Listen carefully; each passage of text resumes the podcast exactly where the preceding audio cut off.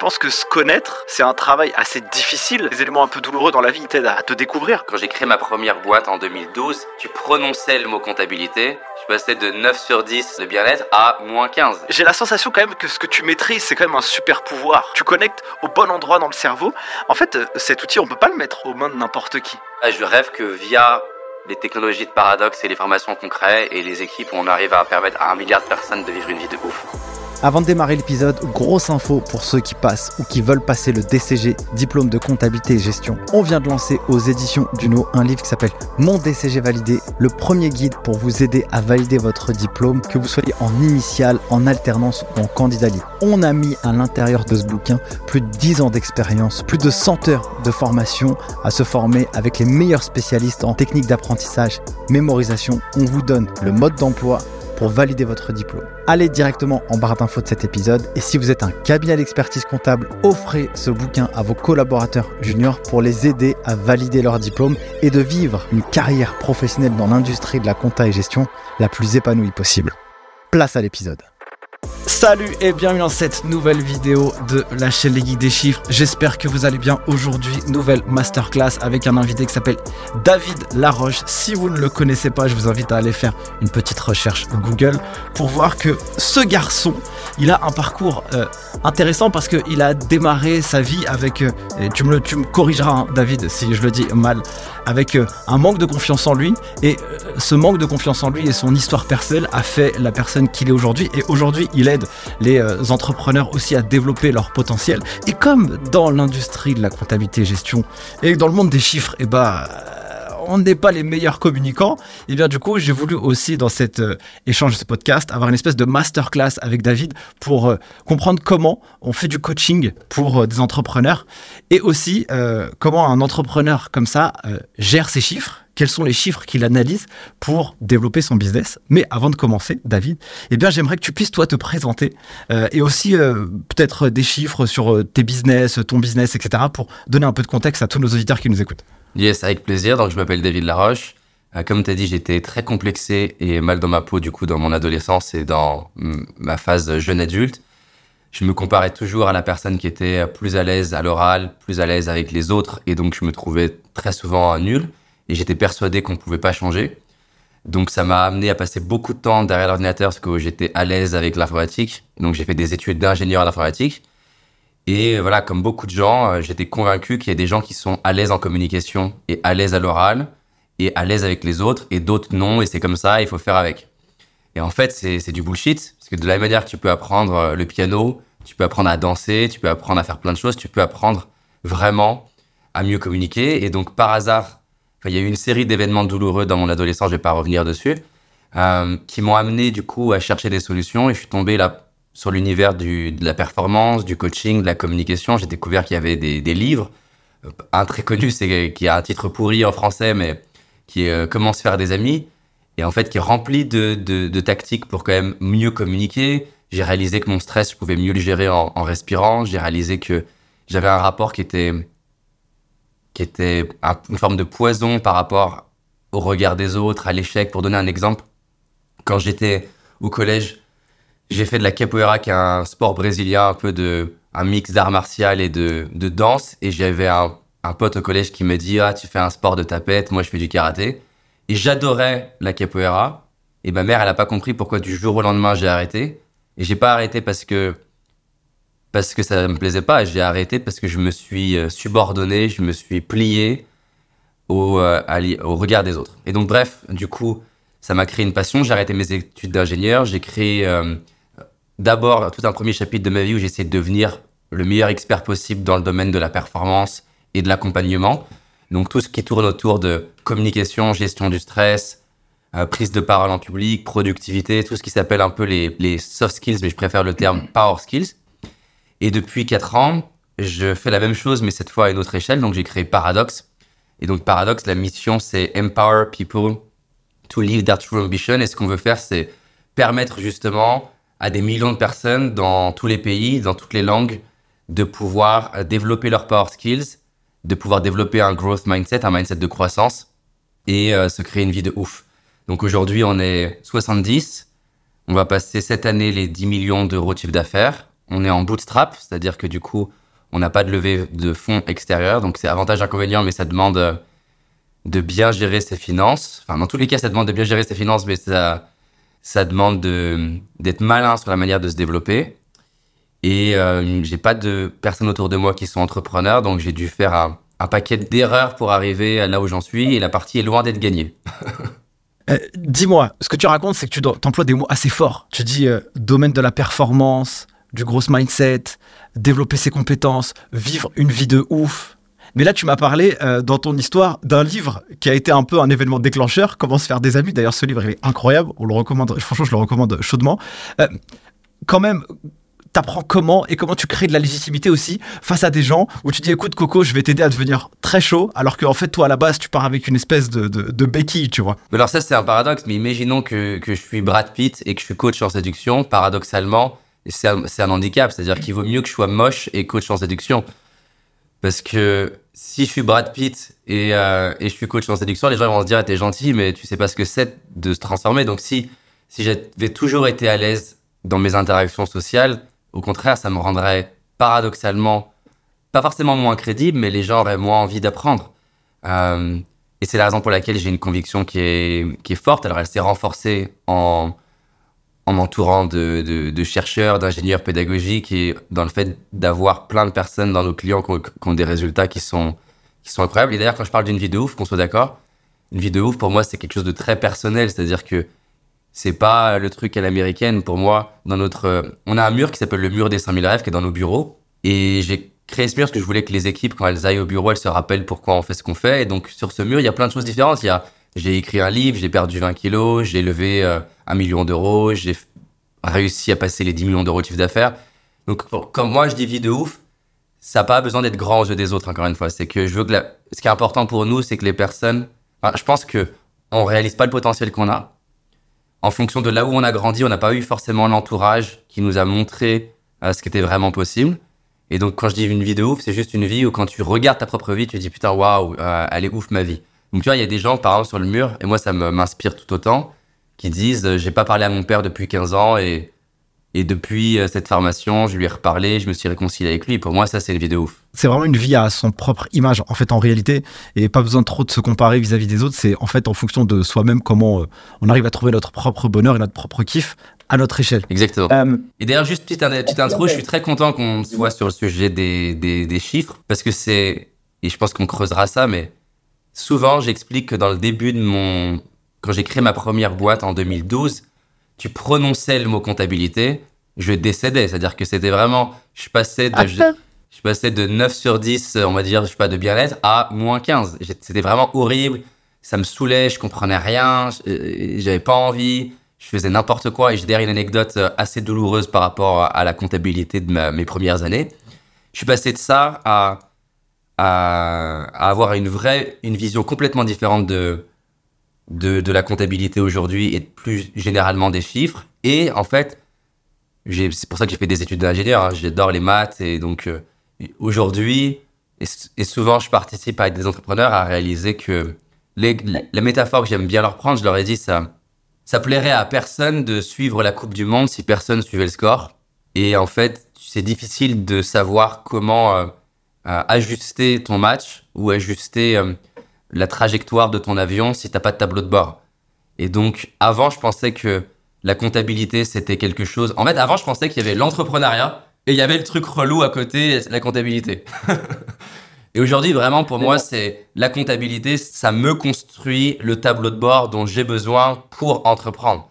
Et donc, c'est plus séparé. Et, enfin, bref, j'ai plein d'anecdotes à te raconter de comment j'en suis arrivé à passer de détester ça à trouver ça intéressant.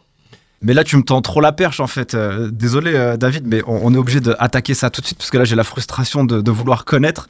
Euh, Alors, ça faisait quoi? Quelle était ton émotion quand tu, quand tu parlais et tu, tu avais cette relation avec la compta au début de l'entrepreneuriat? Et qu'est-ce qui a fait que ça a switché? Ouais.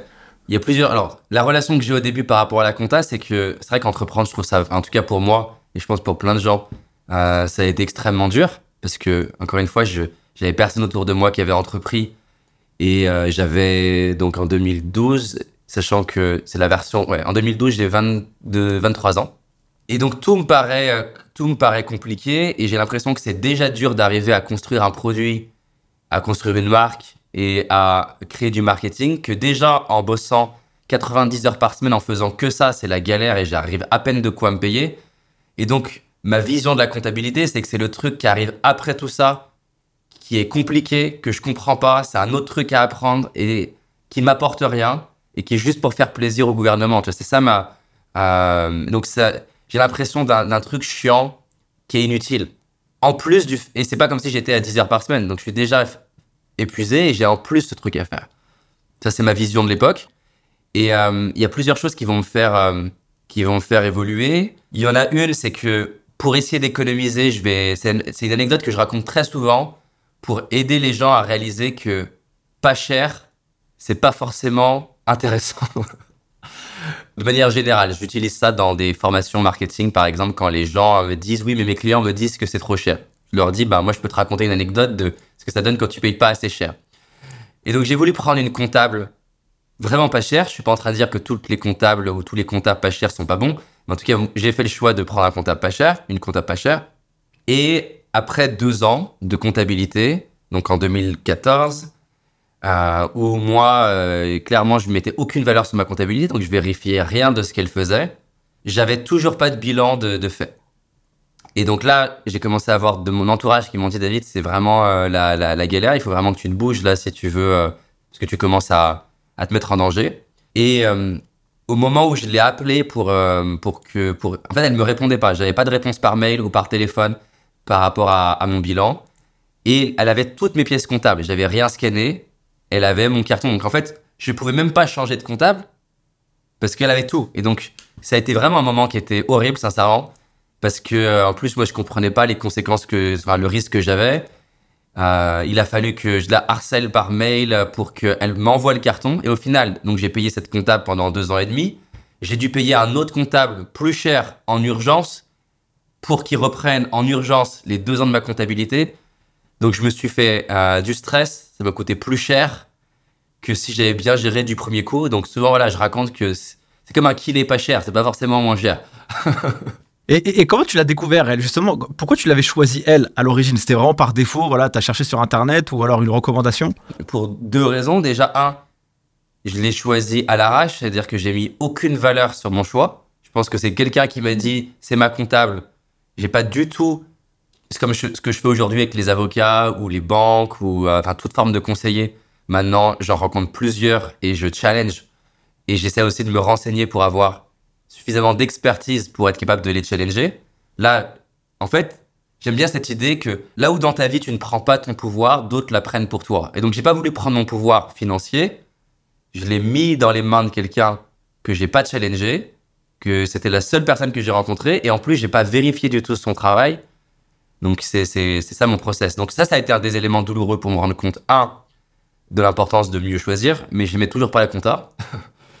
et du coup, j'avais tendance, bah voilà, toutes mes pièces comptables à, les laisser traîner, du coup les perdre et arriver à la fin de l'année et avoir le, le compte d'attente avec toutes les pièces à retrouver. Je pétais un câble de ne pas les retrouver, de devoir appeler les, les fournisseurs pour essayer de retrouver les pièces comptables, appeler les restaurants, enfin c'est la misère. Et j'ai utilisé un exercice de, de, psychologie qui est assez simple, c'est-à-dire qu'en fait, l'être humain, on agit en fonction de ce qu'on perçoit important pour nous. Et donc je me suis dit, voilà, il faut que j'arrive à, entre guillemets, à me reprogrammer un petit peu pour percevoir plus de bénéfices à le faire. Et on agit toujours en cohérence avec nos, nos, valeurs profondes. Et quand je parle de valeurs, je parle pas de valeurs idéologiques du type euh, respect, amour, etc. Je parle de ce qu'est de la valeur. Par exemple, ça peut être j'aime le sport, euh, j'aime la danse, j'aime euh, l'histoire, j'aime la technologie, etc. Et donc j'ai pris un paperboard, j'habitais à Avenue de Courcelles, c'était un, un, petit appartement qu'on louait avec ma femme, ma chérie de l'époque, enfin elle est devenue ma femme. Et j'ai pris un paperboard, j'ai fait un trait au milieu, j'ai marqué comptabilité en haut et j'ai euh, listé, je sais plus combien, mais au moins 30 avantages à bien gérer ma comptabilité dans mon système de valeurs. Donc c'est pas juste en quoi c'est intéressant de faire de la comptabilité, mais en quoi c'est intéressant dans mon système de valeurs. Si je prends une analogie, souvent les parents ils font une erreur quand ils s'adressent à leurs ados. Ils leur disent ah il faut que tu bosses ton bac ou il faut que tu bosses l'anglais. L'ado il dit bah pourquoi? Et l'erreur que font les parents, c'est qu'ils donnent des avantages dans leur système de valeurs à eux. Donc ils vont dire, ouais, bah, c'est important parce que ça va te sécuriser. Mais si l'enfant, surtout ado, en plus notre cerveau, euh, c'est prouvé, hein, notre cerveau à l'adolescence, il a une, une, une, relation au risque qui est différente. C'est pour ça que personne démarre des sports extrêmes à 30 ans, mais on les démarre tous euh, entre 13 et, et, 20 ans. Et donc bref, tu parles dans ton système de valeurs, donc ça n'a aucun sens pour l'ado. Il se dit, moi je m'en fous du risque. Par contre, si tu lui disais, c'est un exemple, hein, c'est tiré par les cheveux, que euh, parler anglais, ça va lui permettre d'être plus à l'aise avec des nanas australiennes et euh, de pouvoir ou, étendre son, son, son, son, champ d'opportunités. D'un coup, tu parles son monde. Et donc là, la clé, c'était pas juste de trouver les bénéfices de la comptabilité aux yeux d'un comptable, parce que pour lui, c'est naturel que c'est important de sécuriser l'entreprise, mais dans ma perspective. Et donc, par exemple, je me rappelle dans les choses que j'ai listées, c'est que je me suis rendu compte ce jour-là donc il y avait 30 bénéfices au moins de bien gérer ma comptabilité et 30 inconvénients de ne pas la gérer dans mon système de valeur à court, moyen et long terme. Et j'ai commencé à associer le fait d'être que être un bon entrepreneur, c'était quelqu'un qui maîtrise justement son tableau de bord, que moi par exemple j'adore la stratégie, j'ai toujours fait des jeux de stratégie quand j'étais ado, euh, Age of Empire, Seigneur des Anneaux et plein de jeux comme ça, Starcraft. Et en fait, j'ai réalisé pour la première fois que dans les jeux de stratégie, tu ne peux pas avoir, tu ne peux pas piloter ton jeu de stratégie si en haut t'as pas ton nombre d'or, ton nombre de pierres, ton nombre de je sais pas quoi, ton nombre de nourriture, et que la comptabilité c'est ce qui me permettait d'avoir ce tableau de bord là. Et d'un coup, c'était plus le langage d'un comptable ou d'un directeur financier qui me parlait, c'était mon langage qui m'avait toujours parlé depuis ado, et donc je me suis dit si je veux être un bon entrepreneur, ça passe par avoir de la clarté euh, sur mes chiffres. Après, euh, c'est vrai que j'ai, c'est quand même, j'ai quand même une valeur sécurité, donc je me suis dit, bah, ça sécurise mon entreprise. Ça me permet d'avoir plus de levier face à une banque, montrer que j'ai une bonne gestion et donc ça va me créer des opportunités. Ça va me donner de la sécurité émotionnelle. Ça me permet d'être plus stable avec Julie et ma femme euh, et d'être, plus confiant. Donc je me suis un peu des 30, mais je me souviens qu'il y a eu un vrai changement parce que du jour au lendemain, je suis passé de vraiment râler à chaque fois que je le faisais. Je dirais pas que c'était devenu le kiff, mais ça avait plus de sens. Et l'être humain, on est une machine à chercher du sens. Et après, le dernier rang, ça a été de rencontrer des entrepreneurs d'un plus haut niveau que moi, qui, et moi, je pense vraiment qu'un des meilleurs moyens de changer son, système de croyance, c'est de changer qui tu côtoies. Et côtoyer des entrepreneurs à l'époque à plus de 3-4 millions d'euros de chiffre d'affaires, et même certains qui étaient à plus de 30 millions et plus, j'ai commencé à avoir une corrélation entre être d'un plus haut niveau et mettre plus de valeur sur les chiffres. Je me rappelle faire une interview avec une, une femme hyper inspirante, j'ai essayé de retrouver son nom, Janine Alice, je pense, qui est une chef d'entreprise australienne, qui a une chaîne de smoothies euh, en Australie. C'est une, business qui cartonne vraiment beaucoup. Et elle m'avait dit un truc du genre, voilà, David, tu peux pas, tu peux pas être entrepreneur et pas pouvoir lire un bilan. Et, et en fait, en, en, côtoyant ce genre de personnes que je, qui m'inspiraient et que j'admirais même, ben, j'ai commencé à me rendre compte, ben voilà, Warren Buffett, euh, euh, de la même manière que moi, je peux vouloir lire un magazine de psychologie, il peut, il peut prendre du plaisir à lire un bilan. Et donc, voilà, ça s'est fait, euh, fait progressivement. Et j'ai commencé aussi à dissocier la comptabilité administrative de la partie stratégie aussi de d'avoir des tableaux de bord qui me permettent de piloter mon entreprise et me rendre compte aussi que j'étais pas censé tout faire et que j'étais censé bien déléguer surtout. Masterclass, euh, du coup j'ai deux euh, questions qui me viennent en tête à l'issue de, ta, de ton illustration. Euh, comment on arrive à identifier son propre système de valeur Là, ça sera plutôt focus entrepreneur, tu vois. Comment on arrive à, à, aller cocher un peu ces petites cases en disant c'est quoi qui me fait vibrer? Parce que je pense que se connaître, c'est un travail assez difficile de...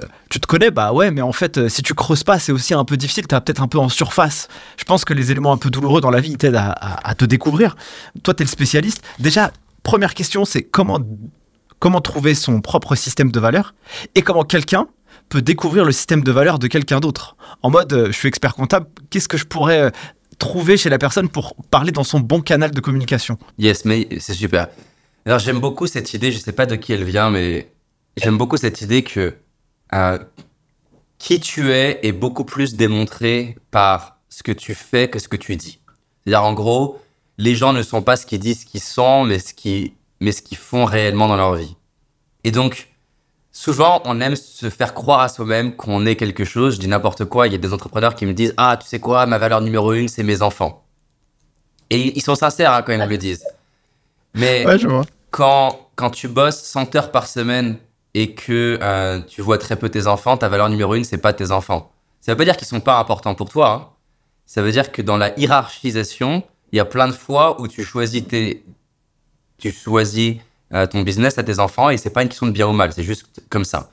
De la même manière qu'il y a des personnes qui vont prioriser euh, leur santé à leur business, c'est-à-dire qu'ils vont préférer pas prendre une opportunité business parce que ça peut challenger leur santé, d'autres à l'inverse. Donc, pour moi-même, et c'est aussi valable pour les autres, ce à quoi je suis attentif, c'est ce que ma vie, elle démontre. Tu vois, quand je t'ai parlé de jeux de stratégie, c'est intéressant. C'est pas là, moi, qui te pond euh, devant toi, Nico, j'aime la stratégie. C'est-à-dire que j'ai des signes réels de mon passé. J'ai aimé les jeux d'échecs. J'ai aimé les échecs. Euh, j'ai aimé la stratégie. Quand je faisais des jeux qui s'appellent les MMORPG, qui sont des jeux en ligne, euh, j'aimais échanger. donc c'est virtuel, mais c'est de l'entrepreneuriat, quoi. Vendre des armes et les racheter, donc des armes virtuelles, hein, je précise.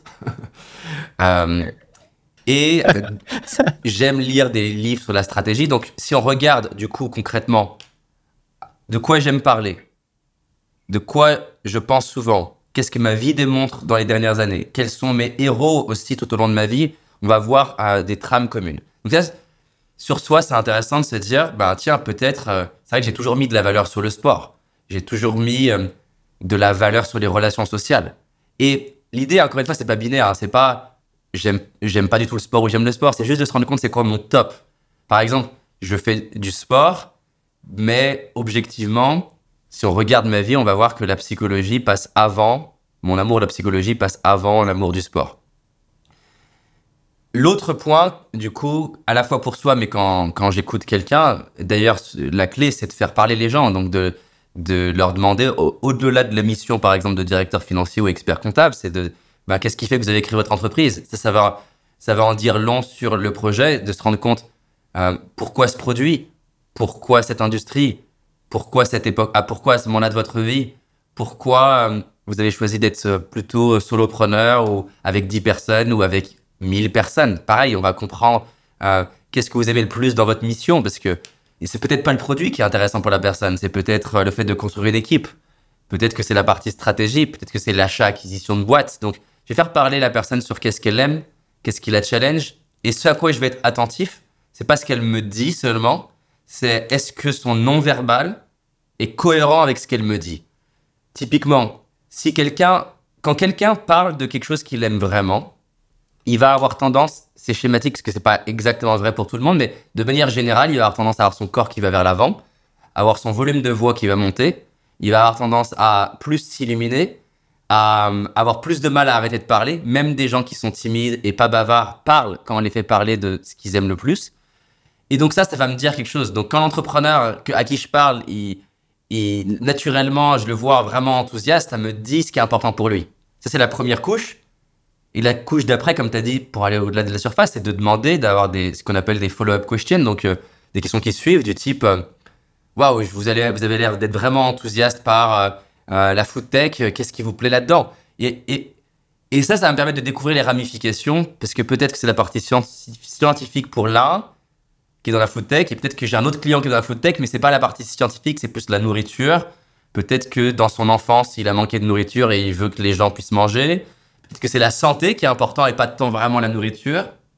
Et donc tout ça, ça va me donner une forme de cartographie de ce qui est important pour la personne. Et à partir de là, ça sera plus facile effectivement de parler. euh, et ça, c'est vraiment, s'il y a une clé à retenir peut-être dans notre échange, c'est ça, c'est essayer le plus possible de communiquer le message qu'on a envie de communiquer dans un langage qui est le langage de l'autre.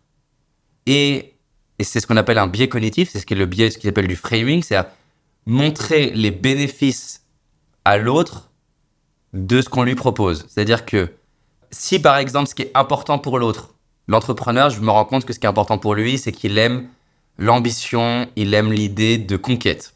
Et que moi, j'arrive en tant que CFO et que je lui parle de, de gérer le risque. Le problème, c'est que c'est, je m'oppose à son système de valeurs. Et donc, même s'il est intelligent et même s'il fait preuve, ça va lui demander beaucoup de, prise de recul pour entendre le message. Mais si je lui montre, si je lui dis en fait, voilà, plus long Marc, écoute Marc, c'est important, euh, euh, j'ai envie de te parler de quelque chose parce que je sais combien euh, conquérir de nouveaux marchés c'est important pour toi, c'est stimulant pour toi. Je t'ai déjà vu enthousiaste à plein de fois à, l'idée de d'avoir de l'expansion dans ta boîte. Et j'ai identifié quelque chose qui pourrait t'empêcher d'avoir cette expansion dans le futur. Je vais framer la sécurité, pas sous la forme de sécurité, mais sous le fait de ne plus pouvoir avoir de l'ambition demain.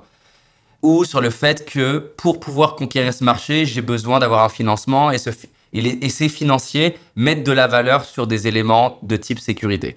Du coup, ce que je suis, pas, ce que je suis en train de dire, c'est pas il faut que tu arrêtes d'aller vers ce qui est important pour toi, mais voilà le meilleur moyen d'aller vers ce qui est important pour toi. C'est hyper fort parce que c'est vrai que. Alors là, c'est vraiment du cliché que je vais balancer. C'est que euh, le financier, il a cette tendance à, à avoir l'aversion au risque. Il veut y aller doucement. Il veut avancer en, étant prudent, etc. Et souvent, un entrepreneur, bah, il a envie de conquérir le monde. Enfin, ça dépend aussi de son système de valeurs et ce, et ce qui est intrinsèquement euh, le pousse, tu vois, chaque jour à agir. Donc ça, c'est intéressant. Mais du coup, dans, dans cet exemple, ce qui est top, c'est quoi? C'est que lui, il veut tout déchirer, il veut tout défoncer, il veut conquérir euh, son, son monde, ou en tout cas euh, ce qu'il a envie de faire. Et le financier, il dit, bah, t'as pas l'argent pour le faire, donc c'est pas possible. Euh, ouais, mais non, en fait, il te dit, si tu fais comme ça, eh bien, tu pourras pas aller conquérir ton monde. Et plutôt que de l'arrêter, c'est plutôt de le risquer. Enfin, j'ai compris ton illustration et franchement, je trouve ça euh, hyper intéressant.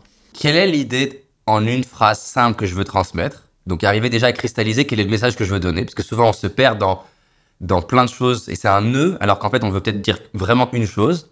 Donc, disons, imaginons que ce qu'on veut dire, c'est euh, il s'agit de mettre 5% de nos, de, de nos profits en trésor et pas les réinvestir. Imaginons que ce soit ça le message que je veux donner. Et donc, je vais partir de là et je vais me dire maintenant, deuxième question, qu'est-ce qui est important pour mon, mon interlocuteur? Et je vais lister ce qui est important à l'écrit, je vais lister ce qui est important. Donc, peut-être, euh, il a envie de conquérir le marché américain. Il a envie de pouvoir euh, recruter euh, un réalisateur euh, de documentaire. Bref, je vais lister tout ce qui est important pour lui. Et ça peut être extra professionnel. hein. Il a envie d'offrir à ses enfants euh, la possibilité d'aller à Harvard. Il a envie de faire un tour du monde avec sa femme en bateau. Peu importe. Tout ce que je sais qui est important pour lui. Et il y a ce que je sais et il y a ce qui est public. Dans, imaginons que quelqu'un s'adresse à moi, il peut trouver plein de choses sur moi en écoutant euh, 22 podcasts et en téléchargeant les transcripts et en les mettant dans ChatGPT en disant euh, Dis-moi ce qui est important pour David. Tu prends 10 podcasts de 3 heures et tu les mets dans ChatGPT. Je pense que ChatGPT peut extraire une forme de psychographie de ce qui est important pour moi. J'ai jamais essayé, mais on pourrait faire. La troisième question, c'est maintenant je sais ce que je veux dire et je sais euh, ce qui est important pour l'autre. Je vais me poser la question, ok, en quoi c'est intéressant pour l'autre de su- suivre ce message par rapport à l'une, à l'un des choses, à l'un de ses bénéfices ici? Et je vais euh, lister tout ce qui me vient en m'autorisant à sortir des trucs stupides. Dans ces trucs stupides, il va avoir des choses qui sont plus pertinentes. Quatrième étape, euh, souvent, et c'est ce qui fait la différence entre le stratège et euh, la personne qui est juste en mode réactif, c'est la stratégie, c'est ça le jeu d'échecs, c'est ce qu'on appelle second order of thinking, donc c'est-à-dire une pensée à, à plusieurs niveaux.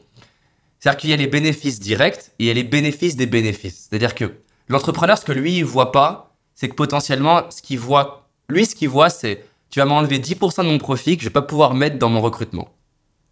Mais parce qu'il pense à un premier niveau. Il pense pas forcément que euh, ces 10%, on peut, les placer à 5% d'intérêt. Et je dis n'importe quoi, on a placé un million, ça va nous gagner 50 000 euros. Et que ces 50 000 euros, chaque année, ils vont nous faire un recrutement. Ils vont nous payer une personne sans rien faire. Et donc là, je fais un, second order of thinking. C'est en fait, euh, David, on va mettre un million. Et du coup, on va pouvoir te payer un vidéaste sans que tu aies rien à faire. Là, je crée le lien entre euh, la stratégie proposée et, euh, et les bénéfices pour l'autre. Donc ça, c'est vraiment pour moi un des meilleurs outils de communication qui existent au monde. J'en ai d'autres qu'on pourrait euh, explorer ensemble, mais c'est dingue comment en entreprise les gens ne le font pas. Et pas que les CFO. Hein. Moi, ma, ma, ma CFO, de temps en temps, régulièrement, je l'aide à mieux communiquer auprès, pas seulement de moi, mais auprès des autres, euh, Parce que l'idée d'un entrepreneur, c'est de choisir des directeurs ou directrices justement avec des gens qui ont un système de croyances et de valeurs différents pour avoir des couleurs différentes. Donc, c'est volontairement, c'est by design conflictuel entre euh, euh, typiquement la R&D d'un côté, moi j'ai un pôle innovation et euh, ma CFO, il parle, il parle des mondes qui, il parle des, langages qui n'ont rien à voir de base. Mais c'est valable dans tous les sens. Hein. C'est, c'est comment la personne à l'innovation parle mieux au CFO aussi pour, pour le rassurer et, voir que que c'est pertinent. Donc ça, c'est pour moi une immense clé de communication, framer ce que j'ai envie de proposer dans les bénéfices de l'autre et dans le langage de l'autre. C'est deux choses différentes. Il y a le langage. Donc le langage, ça veut dire quoi? C'est je vais utiliser des analogies qui parlent à l'autre. Donc si je m'adresse à un sportif, je vais employer des analogies de sport. Je m'adresse à un pilote, j'utilise des analogies de, de, de pilote. Je m'adresse à un informaticien, des analogies de code. Ça, c'est le langage. Et après, c'est les bénéfices. C'est vraiment deux, deux points séparés. Quand je fais les deux, la communication, elle passe à un autre niveau.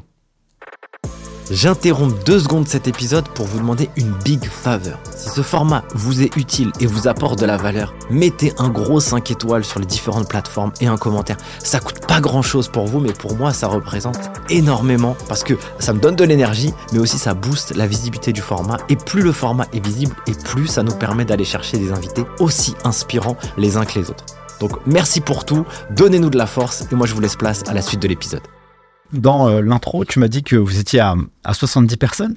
Je lisais une review qui s'appelle la Harvard Business Review et comment euh, piloter, je crois, une équipe euh, gagnante. Et justement, il parlait de ce que tu racontes là, tu vois, de, mixer finalement les couleurs de chaque personne. Mais par contre, la clé pour en tirer le meilleur bénéfice, c'est de permettre à chacun de bien communiquer ensemble. c'est quoi l'onboarding quand on arrive chez Paradox? Est-ce que on est formé est-ce qu'on est euh, outillé à bien communiquer avec l'autre C'est quoi euh, ce, Parce que je pense que ça, c'est, je pense que c'est méga puissant comme outil pour, euh, pour faire développer une boîte et développer un individu, tu vois. On n'est pas assez à mon goût par rapport à, à la vision de ce que j'ai pour Paradox parce que je rêve vraiment que les, les équipes de Paradox vivent une expérience similaire à ce que ce qu'on fait vivre à nos clients. objectivement, c'est c'est pas encore le cas. Maintenant, on a mis en place des choses, donc on a vraiment avancé. Par exemple, euh, on a fait une immersion, euh, une team retreat à Chypre en juin et euh, on a fait un atelier découverte au coaching pour toutes les équipes. Donc c'était intéressant et je me demandais comment ça, qu'est-ce que ça allait donner, est-ce que ça allait leur plaire, parce que j'ai pas non plus envie que ça soit vécu comme quelque chose d'imposé, mais que ça soit quelque chose de, que ce soit un cadeau quoi, qu'ils qui voient les bénéfices pour eux. Et là, on va lancer un challenge de trois mois où justement euh, les équipes vont se s'auto-coacher avec des, des, frameworks assez simples. Euh, dans l'onboarding, on fait souvent le disque. Donc le disque, qui est un test de personnalité assez connu et que j'aime bien parce qu'il a le mérite d'être assez simple.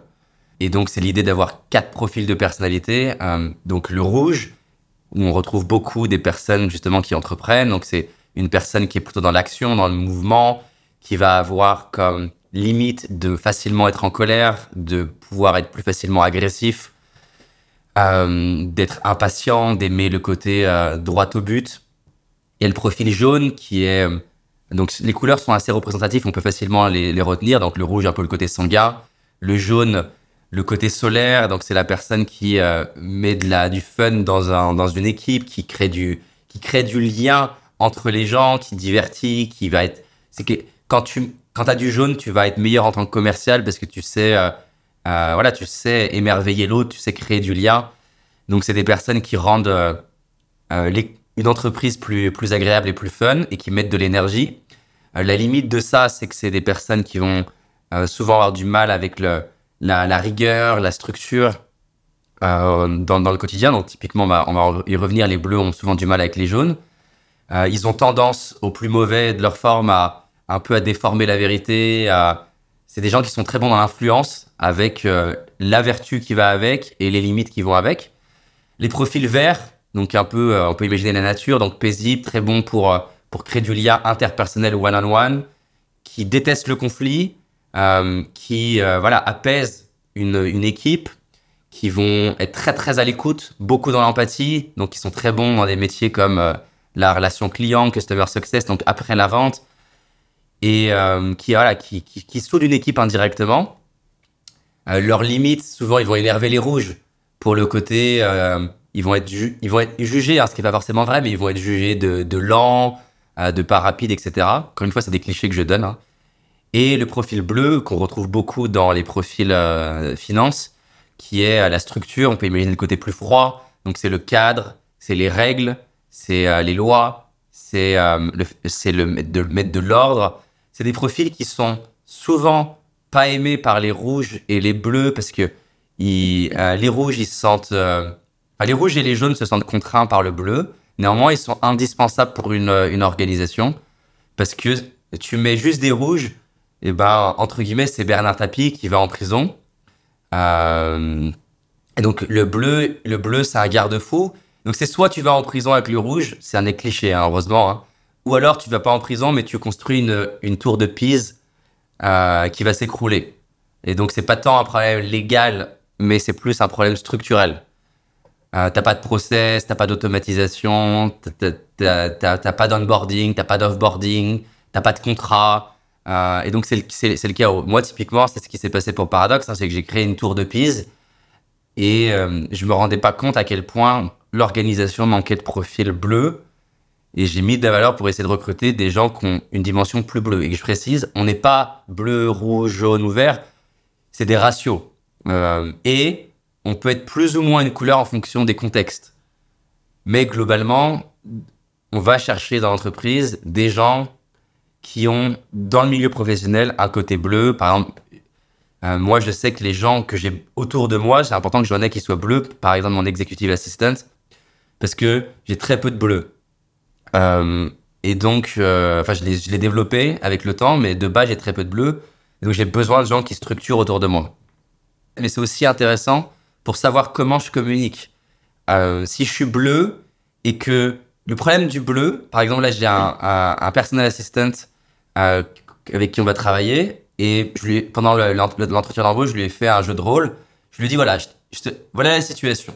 Il y a quelqu'un dans l'open space, au bureau, qui a tendance à, se faire un café et à en mettre un peu de partout et ne nettoie pas dans la cuisine.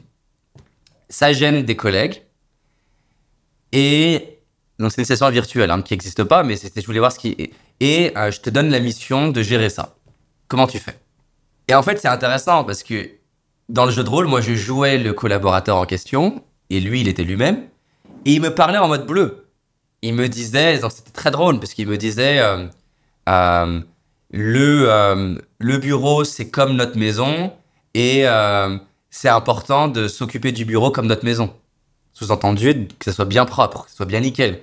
Et après qu'on a fini le jeu, je lui dis mais qui te dit que qui te dit que je fais pas la même chose à la maison?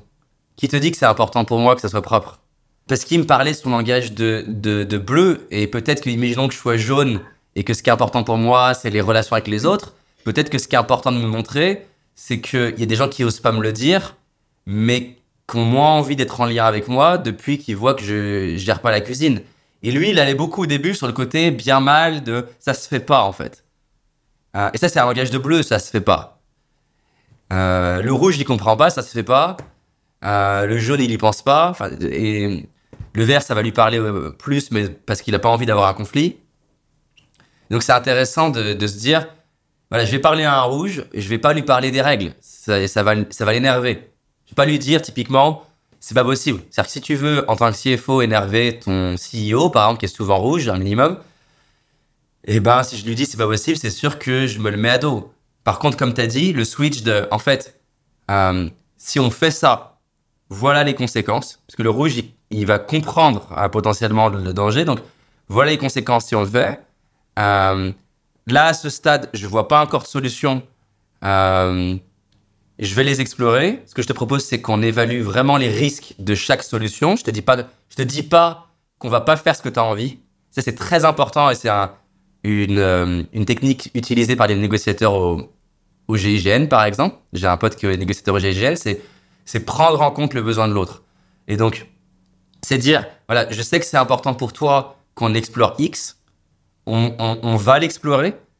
Est-ce que c'est OK pour toi? Parce que c'est ma mission, c'est pour ça qu'en gros, tu m'as embauché. Qu'on explore les alternatives et que j'essaie de t'apporter euh, les avantages et les risques de chacun. Et donc, du coup, en prenant en compte l'autre dans ce qui est important pour lui, paradoxalement, ça l'aide au fait qu'il prenne en compte ce qui est important pour moi et mon rôle à jouer. Toi, euh, j'imagine que tu as un, je sais pas, un board, un comité avec lequel euh, tu, tu, tu, peux discuter, tu peux jouer aussi l'effet miroir, l'effet tampon, aussi euh, évacuer un peu tes idées et pouvoir les, les, les soumettre à tes équipes. Est-ce que ça, ça existe chez toi? Et si oui, est-ce que tu as fait le même principe que ce qu'on est en train de me dire là, mixer toutes les couleurs. Euh, est-ce que ça a été un peu plus euh, travaillé, ça, entre guillemets, plutôt qu'un un traditionnel? C'est pas péjoratif hein, ce que je dis, mais c'est juste pour, euh, pour comprendre comment les comités aussi de direction, ils, se lient ensemble, tu vois. Pendant longtemps, le problème de ma boîte, c'est que j'étais effectivement, j'avais pas de codir et j'étais dans un schéma où en fait j'étais le aide de tous les départements et je tirais une forme de fierté à maîtriser tous les domaines de mon entreprise, sans réaliser qu'au même degré que je pouvais être fier de moi de maîtriser tous les domaines de l'entreprise, de l'autre côté, c'était un gros fail, un gros échec de, euh, bah, de ne pas accomplir ma mission de CEO, parce que finalement, en étant le directeur de chaque département, s'il avait, je pouvais certes être fier de moi sur ça, mais en fait, je réalisais pas que la mission que j'échouais, c'était la mission de, de, de CEO. Donc je remercie d'ailleurs tous mes mentors qui m'ont aidé à réaliser que la clé pour moi en tant que CEO, c'est pas euh, comment faire X, mais plutôt qui peut faire X et qui peut le faire mieux que moi. Et aujourd'hui, c'est une de mes après, après la satisfaction que je tire de l'impact qu'on a dans la vie de nos clients, qui est pour moi le, le truc le plus magique qui m'arrive dans ma vie, la deuxième chose la plus magique, c'est d'être entouré aujourd'hui de gens qui, dans leur domaine, sont meilleurs que moi. Et ça, ça, c'est très. Vu qu'une de mes valeurs fortes, c'est l'apprentissage, quand tu es la personne. J'aime beaucoup cette idée de Tim Ferriss. Si, dans la semaine dernière, tu ne t'es pas retrouvé dans une pièce où tu t'es senti la personne la plus bête ou la plus stupide ou la plus nulle de la pièce, il y a un problème. donc, la semaine dernière, par exemple, il y avait notre, on avait notre board. Euh, quand je dis board, vu qu'on est en bootstrap, c'est pas un board avec des investisseurs, c'est le, c'est le codir, quoi.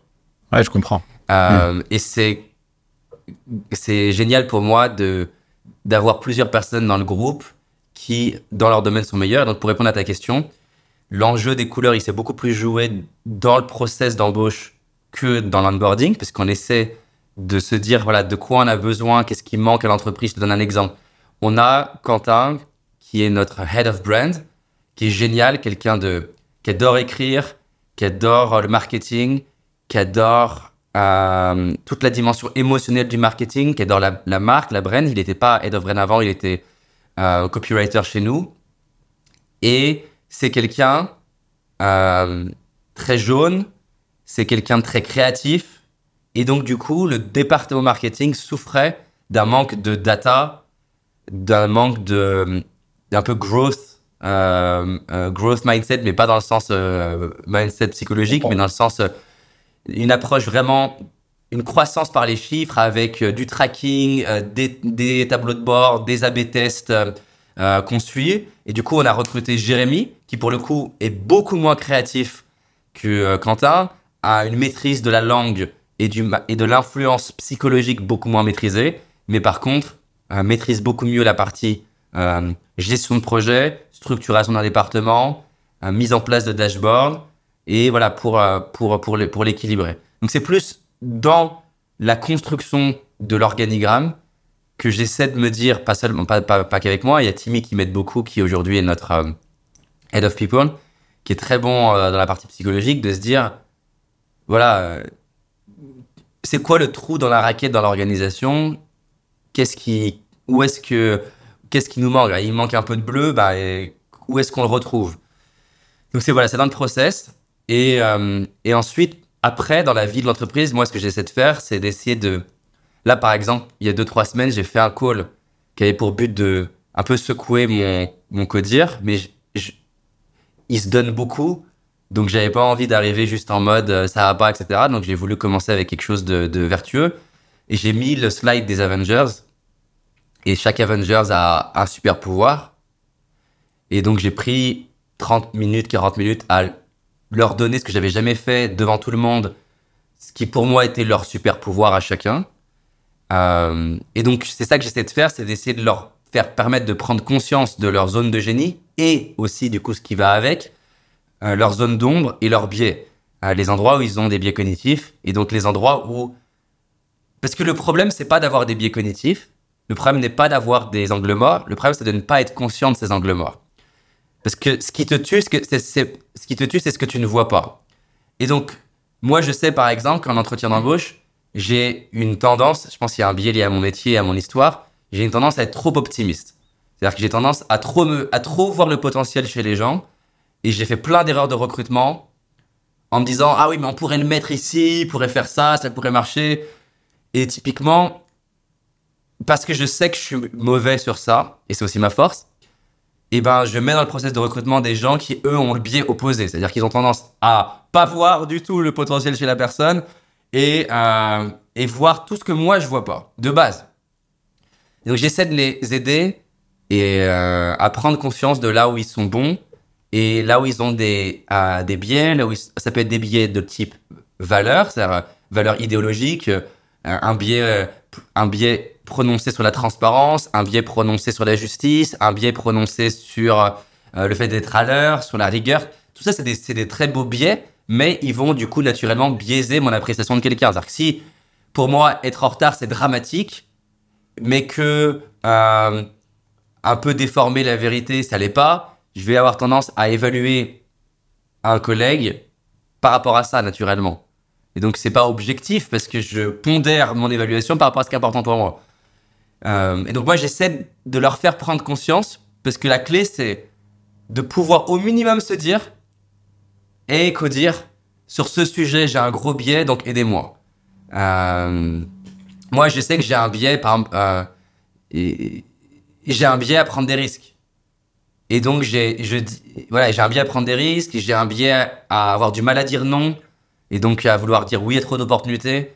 Et donc, j'essaie de demander à mon codir régulièrement, euh, dites-moi, dites-nous qu'est-ce qu'on doit arrêter, quel processus on doit arrêter, avec qui on doit arrêter, quel produit on doit arrêter, quelle opportunité on doit arrêter, à quoi on doit dire non dans le futur, parce que je sais que c'est l'endroit où je suis en. Je suis, je suis pas extrêmement bon. J'ai progressé, mais je suis pas extrêmement bon. Donc c'est ça que je pense que j'essaie d'amener dans à mon dire. Tu sais, euh, il y a des choses qui viennent au, fur et à mesure que tu parles. Il y a des choses qui, qui, émergent dans mon cerveau et je me dis, euh, quand je t'écoute, et je te vois et je te regarde. Du coup, j'essaie d'appliquer ce que tu es en train de me raconter aussi, tu vois. je suis en train de te regarder, regarder ton paraverbal, etc. Tu vois. En même temps, je me dis, attends, est-ce que ce qu'il raconte et ce qu'il montre dans le, dans, le geste, ça concorde aussi?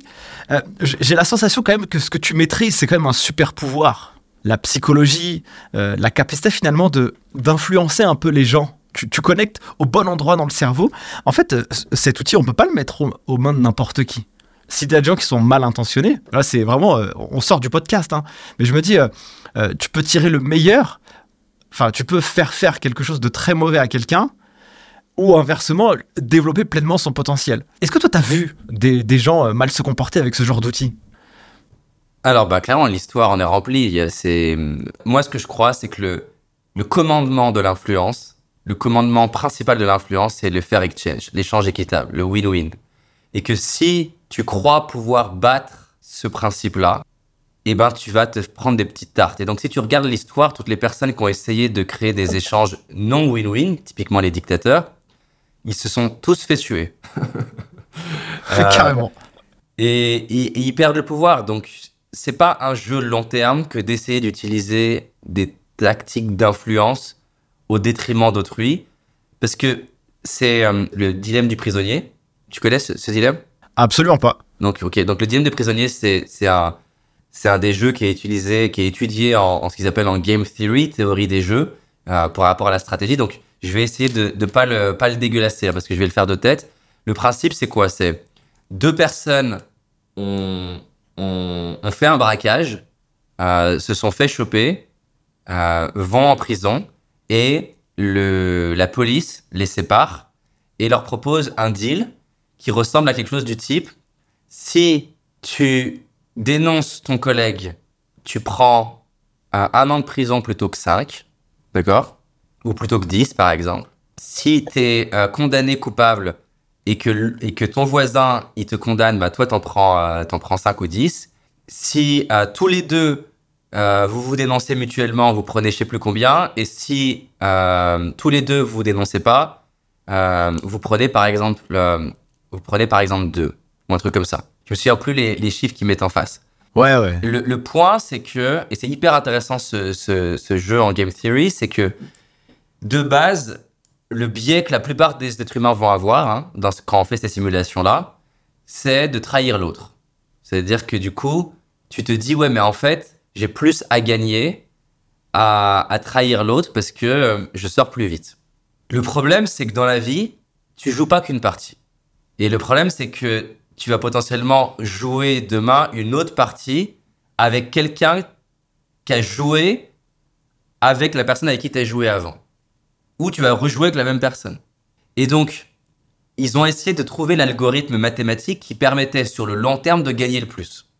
Et ils ont donné un nom à la stratégie, parce que du coup, il y a vraiment des concours de mathématiciens pour essayer de, de gagner sur un nombre de parties élevé.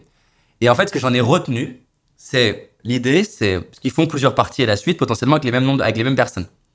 En fait, la stratégie qui marche le mieux, c'est de base, je te fais confiance. De base, je te fais confiance. Si tu me fais confiance, très bien, on continue de se faire confiance, on avance.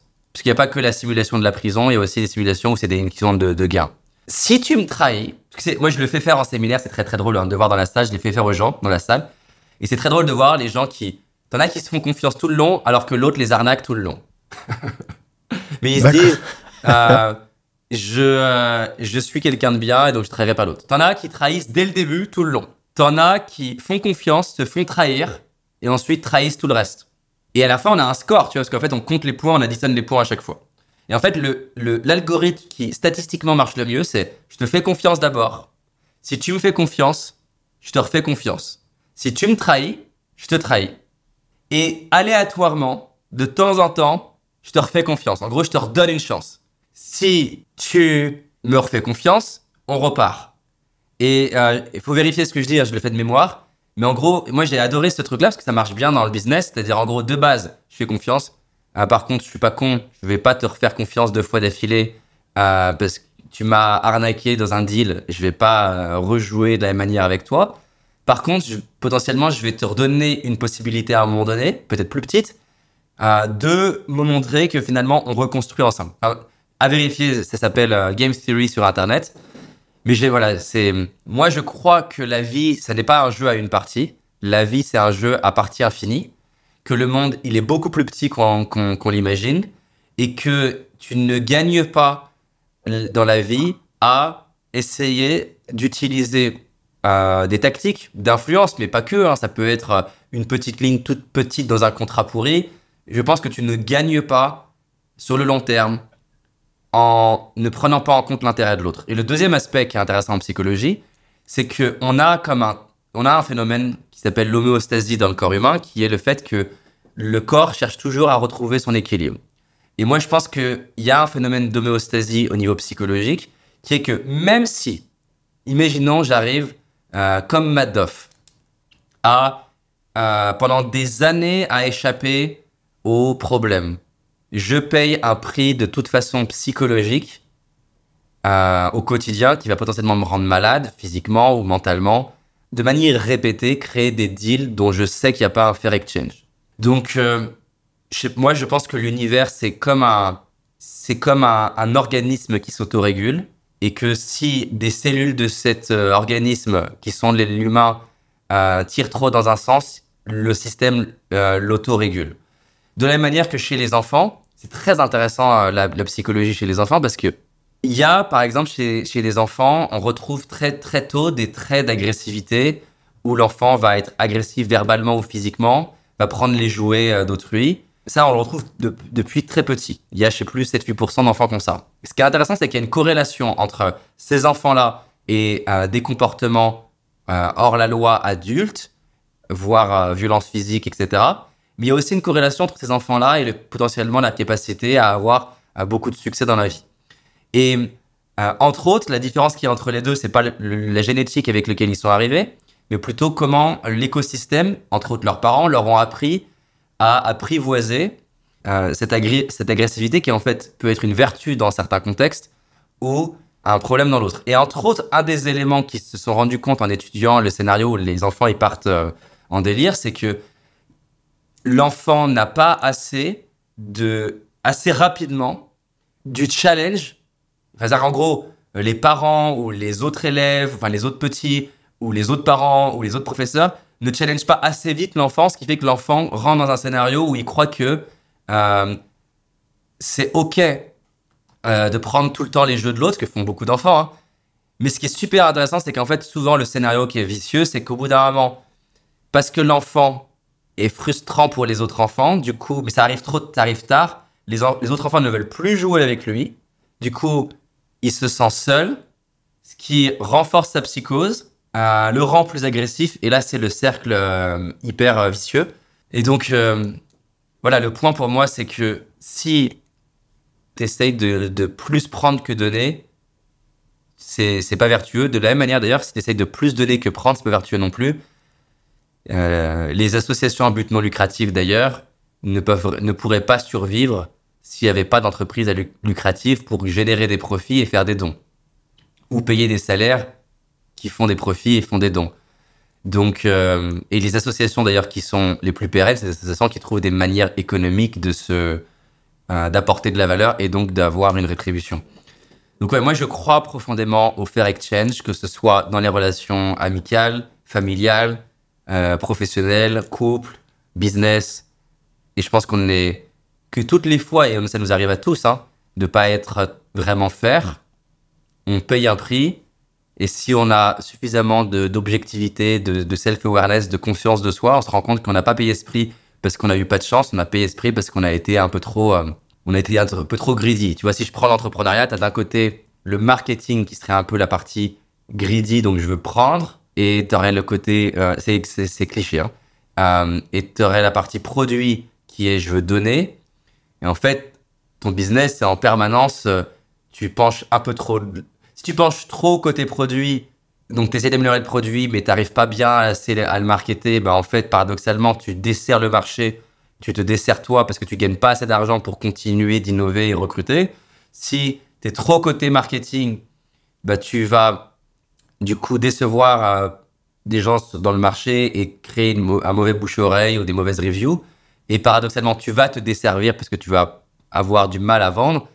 Et donc, en fait, tu vois, le marché, c'est une forme de d'écosystème qui te fait du feedback sur est-ce que je suis trop en train de vouloir prendre ou est-ce que je suis trop en train de vouloir donner Du coup, pour partir un peu sur un espèce de cas d'usage, euh, l'objectif pour vous aussi, c'est d'accompagner euh, des gens et pour les aider à atteindre les objectifs que eux-mêmes se sont euh, fixés, qui les rend aussi heureux et pleinement épanouis. Est-ce que tu aurais un cas d'usage d'une personne que vous avez, entre guillemets, découvert, peut-être un peu fragile, peut-être un peu blessé, et qu'est-ce que, en passant entre vos mains et son travail personnel, qu'est-ce qu'elle a pu atteindre Si quelqu'un, euh, dans toute cette histoire entrepreneuriale, t'a marqué, qui est passé euh, entre vos mains? C'est compliqué parce que j'en ai, ai des centaines, des milliers qui m'ont touché, qui m'ont parlé à différents moments de ma vie. Euh, je vais essayer d'en choisir un qui peut peut-être parler plus à l'audience, mais bah, un qui est surprenant, là je le choisis parce que c'est un exemple que j'aime bien, lié, lié au sujet des finances et de l'argent. C'est quelqu'un qui est un entrepreneur qui, à une boîte de 2,5 millions à ce moment-là de chiffre d'affaires, stagne, a du mal à avancer, euh, vient me voir pour l'aider sur la partie business et stratégie. Et en fait, en, creusant la racine de qu'est-ce qui l'empêche de passer à un autre palier, bien sûr, j'identifie des éléments euh, tactiques et stratégiques.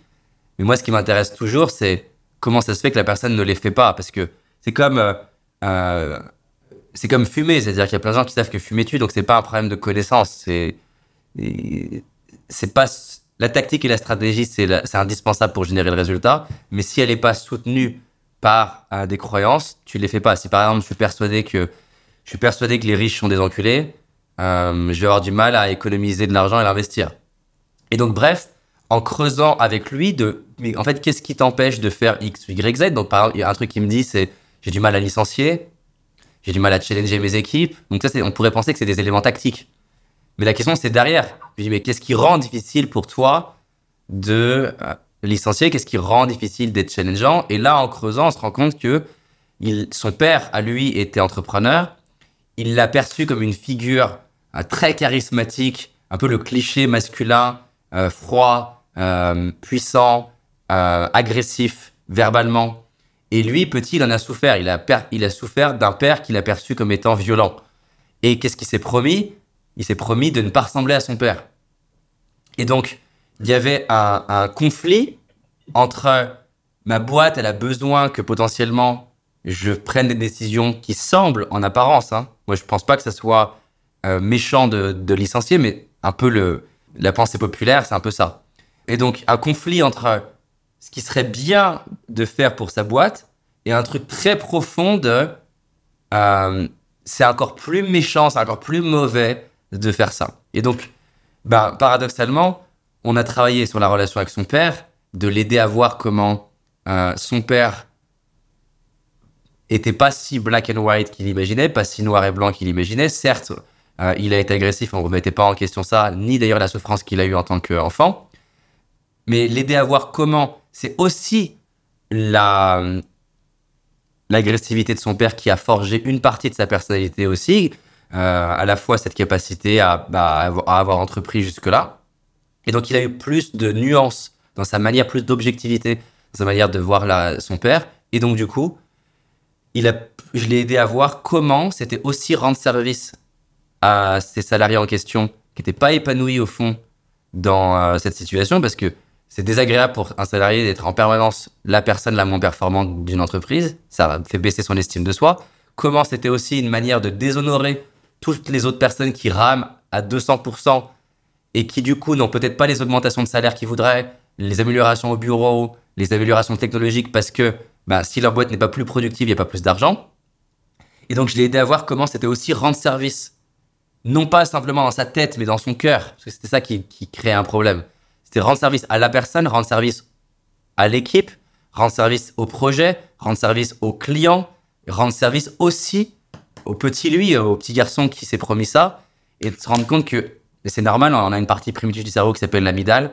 Euh, on en a euh, deux dans l'hémisphère gauche et droite, qui est une partie qui est responsable de d'éviter le danger et qui a tendance à voir le monde en mode euh, danger ou plaisir. Donc très binaire. Mais la réalité des situations de notre vie, elles sont pas aussi extrêmes qu'avoir un tigre qui te court après. Donc, en mettant de la nuance sur ce qui s'est passé dans l'enfant, je vais pas rentrer dans les processus de gestion des traumas, on en a tous, mais ça lui a permis d'être plus à l'aise. Et voilà, ce qui était magique pour moi, c'est que au final, ça a créé une forme d'électrochoc dans l'équipe. Et l'é- l'équipe a proposé de ne pas le licencier tout de suite, de lui donner une chance. Mais par contre, ça a challengé la personne à se réveiller, a challengé tout le monde à lui donner un autre rôle. Donc ça, ce que lui redoutait, ça a créé du, ça a soudé les gens. Vu qu'il a parlé avec son cœur, il a eu la première standing ovation qu'il a jamais eu dans toute sa carrière d'entrepreneur. Et un an après, il, il, il faisait 3 millions 4 de chiffre d'affaires. Qu'on soit d'accord, c'est pas juste parce que son cœur a changé, c'est que derrière, il a pu mettre en place les choses qu'il savait qu'il voulait mettre en place, mais pour lesquelles il y avait une résistance. Donc c'est un exemple que j'aime beaucoup.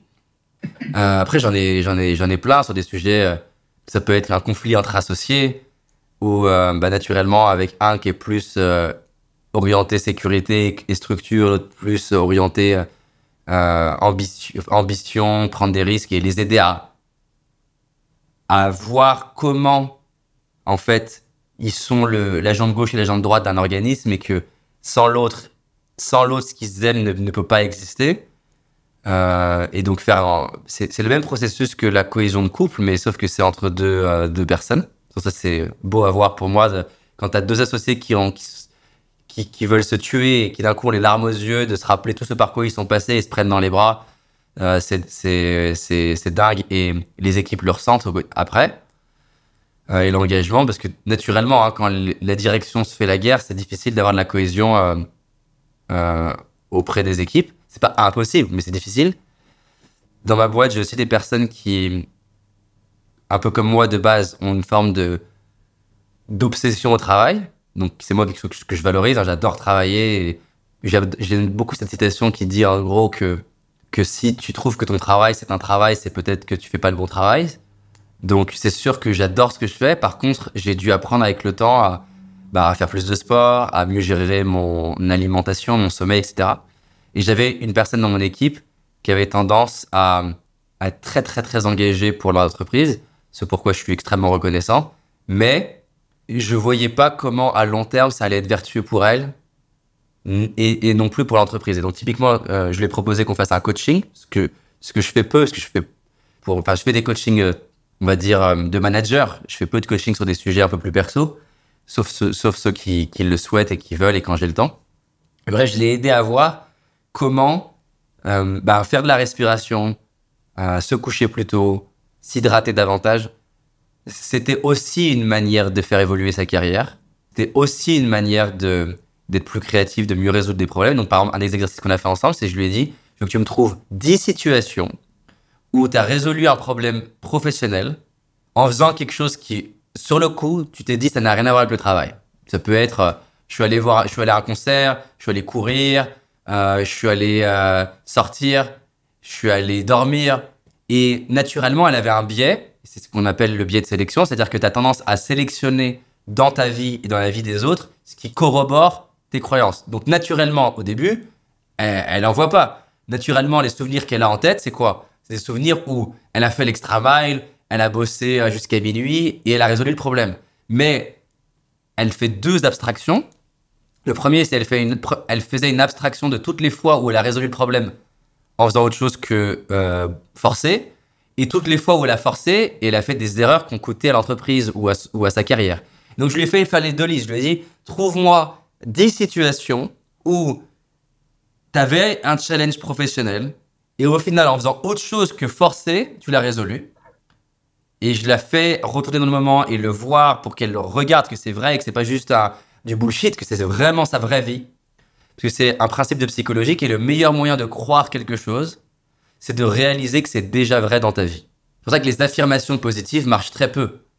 Parce que te répéter devant le miroir, euh, j'ai confiance en moi, j'ai confiance en moi, t'as une autre partie de ton cerveau, euh, c'est pour ça que j'ai appelé ma boîte paradoxe d'ailleurs, qui va te dire, ouais, enfin bon, euh, tu dis que t'as confiance en toi, mais tu vas foirer.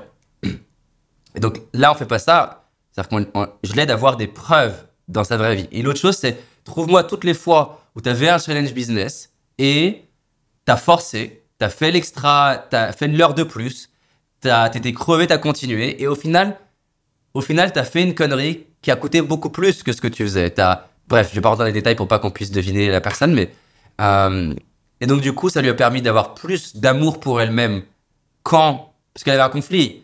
Euh, chaque fois qu'elle se reposait, elle avait l'impression que elle euh, sacrifiait sa carrière ou qu'elle sacrifiait son commitment pour l'entreprise. Et donc, Là, je l'ai aidé à, de la manière qu'on fait de la cohésion entre deux associés ou de la cohésion entre le, le là ou la, le ou la CFO et le directeur d'innovation. Là, je l'ai aidé à créer de la cohésion euh, entre deux dimensions d'elle, la performeuse, le performeur, et si on lui donne un, un nom, le, on va dire le sage ou le ou la personne qui veut apprécier la vie et, en profiter. Et pour l'instant, c'était comme s'il fallait faire un choix alors qu'il n'y a pas de choix à faire. C'est juste comme dans mon board. Pas je veux pas que un directeur innovation et que un, une CFO. Je veux les deux. Et j'ai besoin des deux à des moments différents. Donc je l'ai aidé à réaliser, tu n'es ni la performeuse ou le performeur, ni la sage ou le sage. Toi, tu es le ou la CEO de ton propre organisme. Et donc la question, c'est pas est-ce que cette dimension, elle est bien ou mal ou est-ce que cette dimension est bien et mal? La question c'est à quelle dose elle est juste pour toi maintenant? Et que quand tu joues bien avec les deux, bah c'est comme une équipe de sport, tu, tu, gagnes la Coupe du Monde. Trop bien. David, euh, tu sais, au début du podcast, tu me dis, euh, j'ai euh, discuté avec une CEO, une entrepreneuse en Australie qui faisait des smoothies. Euh, toi, j'ai vu dans ta euh, chaîne YouTube euh, Business Impact, que je recommande aussi à tout le monde d'aller regarder, tu interviews des, des, entrepreneurs et des entrepreneuses, des gens qui ont réussi aussi des choses assez, assez fortes et assez importantes. Et tu as dit, en changeant ton environnement et les gens avec lesquels tu es, tu, évolues aussi. Toi, en rencontrant tous ces, entre guillemets, performeurs, comme c'est mon champ de croyance à moi, là, qui parle, c'est pas, c'est le bien. C'est quoi un peu le, modèle type ou euh, les, qualités ou les choses à peu près communes que toutes ces personnes ont ou qui développent pour finalement atteindre ces objectifs-là? C'est une super question. C'est complexe parce que je pense que le, propre des entrepreneurs, c'est de, j'aime beaucoup un poème qui, il y a une phrase qui s'appelle The Road Less Traveled. Donc la, la voie la moins, euh, la moins voyagée. En français, on pourrait dire la voie sans trace de pas. Et donc, une des caractéristiques communes de beaucoup d'entrepreneurs, c'est quand même d'être atypique et de justement, et donc ce serait peut-être la première chose que j'observe, c'est une capacité plus développée que la moyenne à assumer leur singularité, peut-être à l'identifier d'abord, à l'assumer et l'exploiter. C'est, euh, si on prend euh, Steve Jobs, c'est quand même singulier d'aimer la technologie et le design, euh, la calligraphie. Beaucoup de gens se seraient empêchés de faire des cours de calligraphie et se seraient subordonnés au dogme de ce, que, de ce à quoi est censé ressembler un CEO dans la tech. Mais il a exploré son, son désir d'aller faire de la calligraphie et il dit lui-même plus tard que c'est son amour de la calligraphie qui a permis, entre autres, de différencier Apple. Et c'est vrai, pour m'être intéressé, parce que moi j'adore le design, que euh, une des choses qui fait qu'un texte est plus beau sur un Mac, en tout cas, je sais pas, aujourd'hui j'ai pas vérifié, mais je me rappelle quand j'ai acheté les premiers Macs, c'était vrai. Euh, un texte est plus beau sur Mac que sur Windows. Pourquoi? C'est un détail euh, basique par rapport à ce que le cerveau aime. C'est que dans un Windows, il faut imaginer qu'un pixel c'est un carré, et donc une lettre, elle fait plus ou moins le, plus ou moins d'espace, alors qu'un L prend plus d'espace qu'un I, et donc c'est-à-dire que l'espacement entre les lettres sur Windows était pas le même. Là où, euh, par exemple, sur Mac, eh ben, l'espacement entre les lettres était le même, peu importe que ce soit un L ou un I, et donc ça rend le truc plus harmonieux, et inconsciemment, sans que les gens comprennent, faisait qu'ils avaient plus envie de lire un Mac. Et donc, le point, c'est que plein de fois, on n'ose pas exprimer notre singularité, on a peur de l'exprimer, on a cette partie biologique qui est très forte. Il faut savoir que le cerveau processe le jugement des autres au même endroit que la peur de mourir et que la douleur physique. Donc, ça, c'est peut-être le deuxième point qui est lié. les deux vont ensemble. C'est que ce que j'observe quand même chez les personnes qui cartonnent euh, dans le business, encore une fois, c'est un système. Ils ont plus ou moins, ils sont plus ou moins forts sur chacun des trucs que peut-être que je vais dire, mais globalement, ils sont au-dessus de la moyenne. C'est une capacité à être prêt à recevoir de la critique et de la compréhension. Et le meilleur exemple de ça, c'est euh, Elon Musk. C'est-à-dire que Elon Musk, c'est une personne qui a une capacité à digérer, de ne pas être compris et même d'être critiqué, qui est euh, surréaliste. Et en fait, les deux sont corrélés parce que si je suis trop attaché à être compris, applaudi et valorisé, qu'est-ce que je vais faire? Je vais tendre à faire ce que les autres attendent de moi, étouffer ma singularité, étouffer ma particularité, étouffer ce que les Américains appellent your weirdness, ton côté bizarre. Et paradoxalement, c'est un peu l'idée de Schopenhauer, c'est-à-dire que c'est ton côté bizarre qui si tu l'exploites, va demain être applaudi. il y a toute une phase où tu vas être condamné. Il y a toute une phase où tu vas être ridiculisé.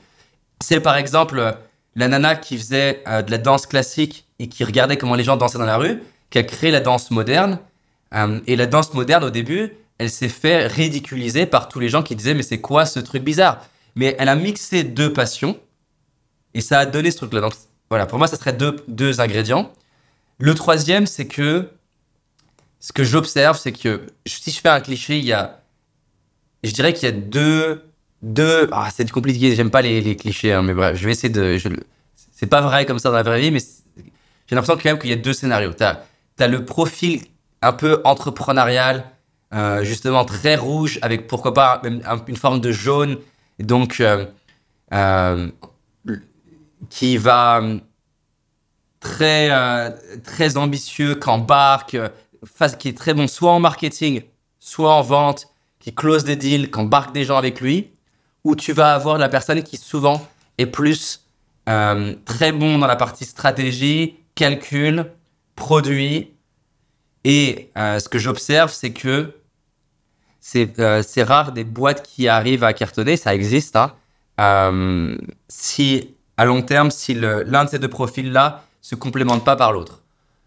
Euh, ou alors euh, passe pas vraiment du temps à au moins euh, se développer sur ces deux euh, sur ces deux dimensions si la personne est plus euh, est plus équilibrée. Donc ça ça c'est un truc que j'observe qui est fort et c'est quand même voilà soit tu la personne elle crée une super structure, super produit, super équipe, soit elle est en capacité à embarquer tout le monde, des investisseurs, les banques et du coup comme disait Steve Jobs c'est euh, un peu bend, bend reality, quoi. Tu, tu tords la réalité, tu crées une réalité, euh, ce qu'il appelle distortion field, tu, tu, tords, tu tords la réalité. Donc ça, ça serait un, un troisième.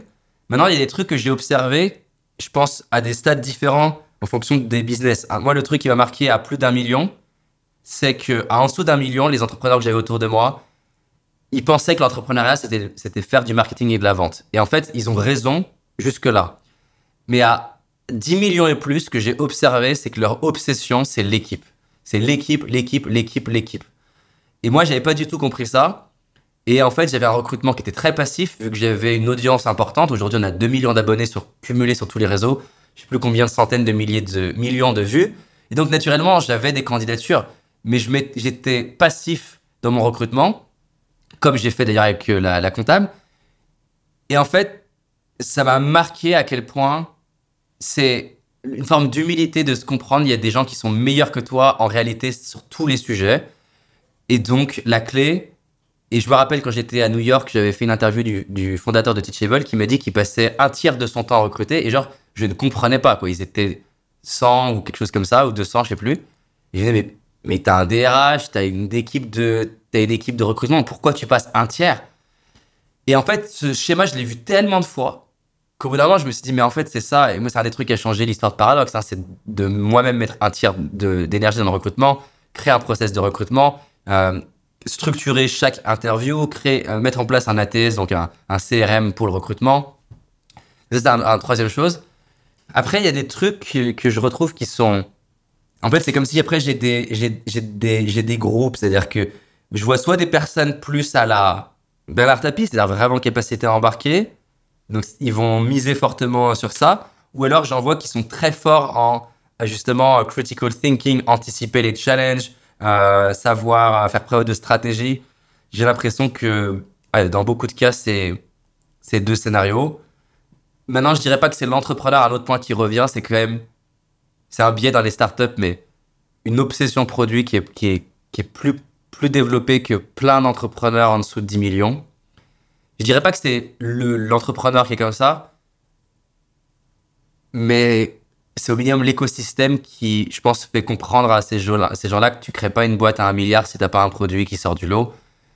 Et donc, euh, moi, ça, ça m'a beaucoup aidé. Tu vois, on avait, je pense, on avait quatre personnes dans l'équipe produit il y a, il y a quatre ans. Aujourd'hui, on a 22 personnes dans l'équipe produit, au- en plus de moi.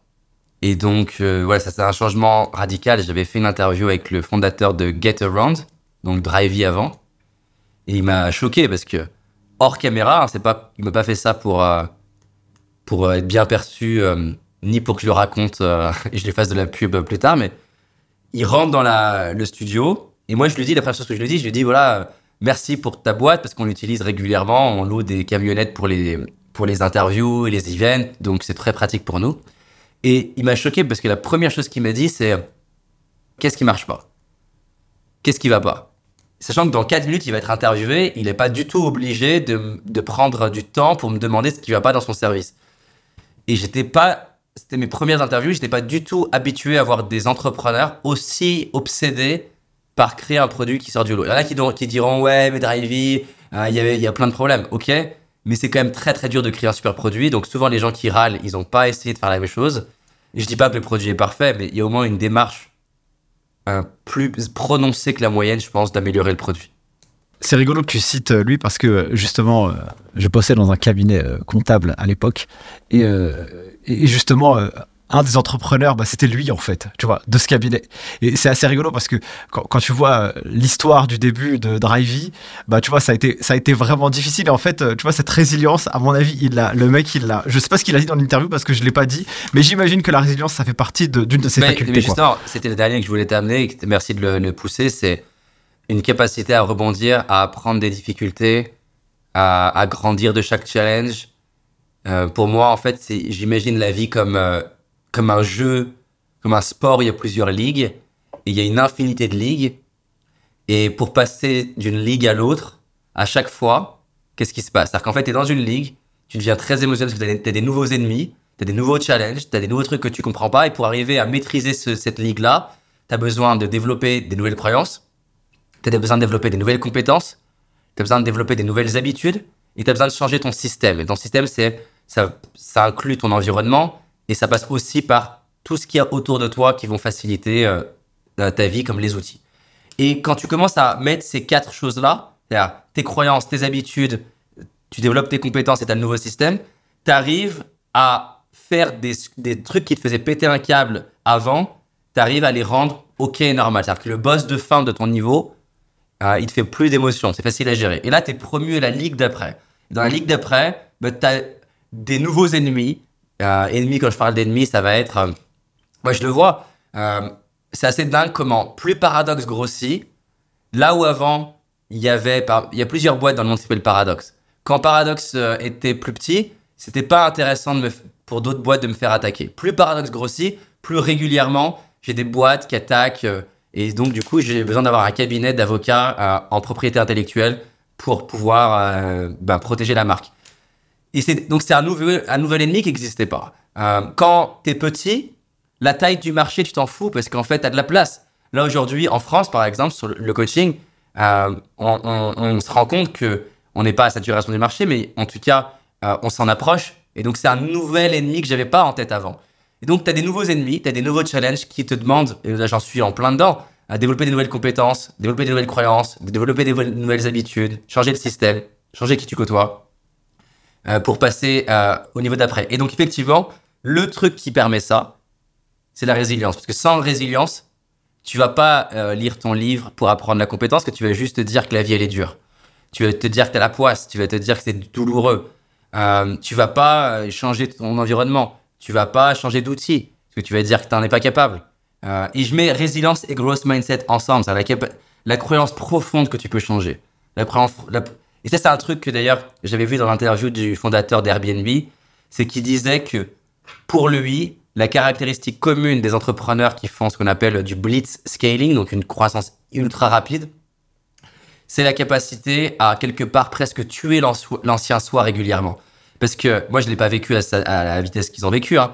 Euh, je l'ai vécu à mon niveau. Mais quand tu passes de 10 000 de chiffre d'affaires, 100 000, 1 million, 5 euh, millions, 10 millions, 50 millions, 100 millions, 200 millions, 500 millions, 1 milliard, à 10 milliards de chiffre d'affaires ou euh, de valorisation en 8 ans, en fait, j'aime beaucoup cette phrase What got you here won't get you there. Ce qui t'a amené jusque-là ne t'amènera pas jusqu'ici.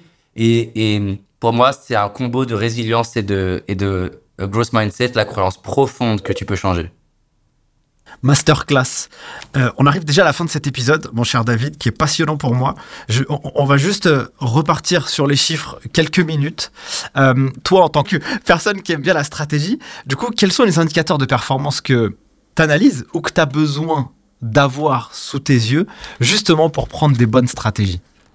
Yes. Alors, ce qu'on essaie de faire, et je ne sais pas si je vais les avoir toutes de tête, c'est on a identifié dans chaque département, c'est quoi les trois KPI, donc indicateurs clés de performance en français euh, qu'on veut suivre. Et euh, on a fait un, on n'a pas du tout fini, mais on a fait un gros travail dans les deux dernières années. On a recruté un data engineer, par exemple, et on a des personnes qui jouent le rôle de data analyst pour être capable d'extraire euh, la data dont on a besoin de l'outil comptable, de, du CRM, de Facebook, et bref, de l'outil de, gestion des expenses pour pouvoir la, la consolider à un endroit et créer des dashboards.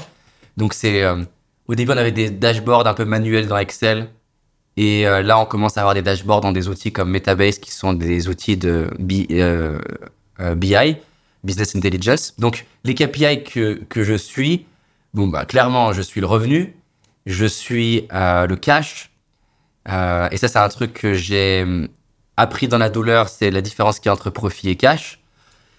Euh, surtout que nous, on, a des, on a des plans de paiement. Euh, des fois, les personnes, euh, on va réserver un, événement et euh, donc on va payer la salle en amont, on va payer des fournisseurs. Et donc, je comprenais pas du tout la notion de, de besoin en fonds de roulement. Et j'arrivais pas à comprendre d'ailleurs quand je voyais des startups qui on disait qu'ils gagnaient en revenus, ou pas forcément des startups, mais des boîtes qui avaient une croissance rapide et qui faisaient une faillite, ça n'avait aucun sens pour moi.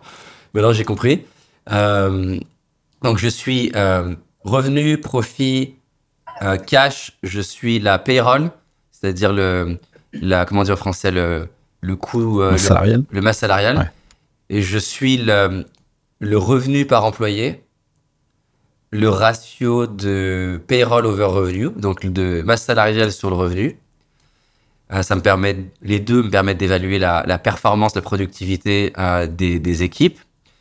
Ensuite, côté euh, marketing, on suit beaucoup ben, naturellement le CPL, donc le coût euh, per lead, on, le, euh, le ROAS. Donc ROAS, c'est Return on Ad Spend, donc le retour sur le retour sur le, montant investi en publicité pour voir parce que ça c'est pareil c'est une erreur que j'ai fait dans la douleur de ah on a plein de revenus et en fait on, on fait pas de profit parce que le, le coût des ads a, a, monté le CPL a chuté et où le CPL a pas chuté mais on, on, a les mauvais clients et donc du coup la conversion a chuté côté sales naturellement je suis le le conversion rate, donc le taux de conversion du département.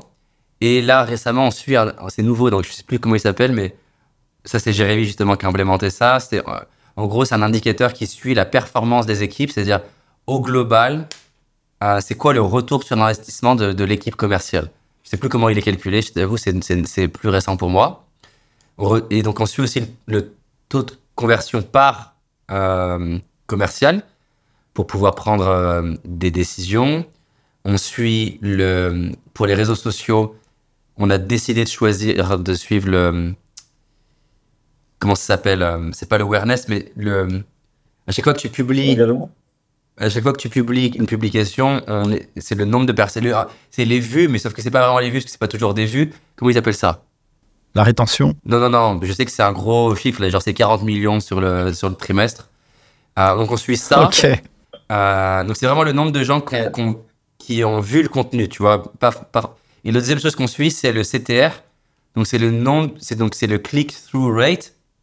C'est le nombre de personnes qui, après une vidéo euh, sur YouTube, après un podcast, après une publication Instagram, vont cliquer sur un lien et donc vous rentrez dans un dans un funnel euh, marketing. Et moi, je veux qu'on suive, même si apparemment c'est pas euh, common practice, je veux qu'on suive le CPL. En fait, en gros, ce que je veux faire, c'est que je veux qu'on calcule le coût de l'équipe social media. Je suis désolé, hein, je, fais, je, parle beaucoup en anglais, mais parce que la langue de la boîte, la langue de la boîte, c'est en anglais. On écrit en anglais, on, échange en anglais, donc euh, j'ai tous les mots qui me viennent en anglais.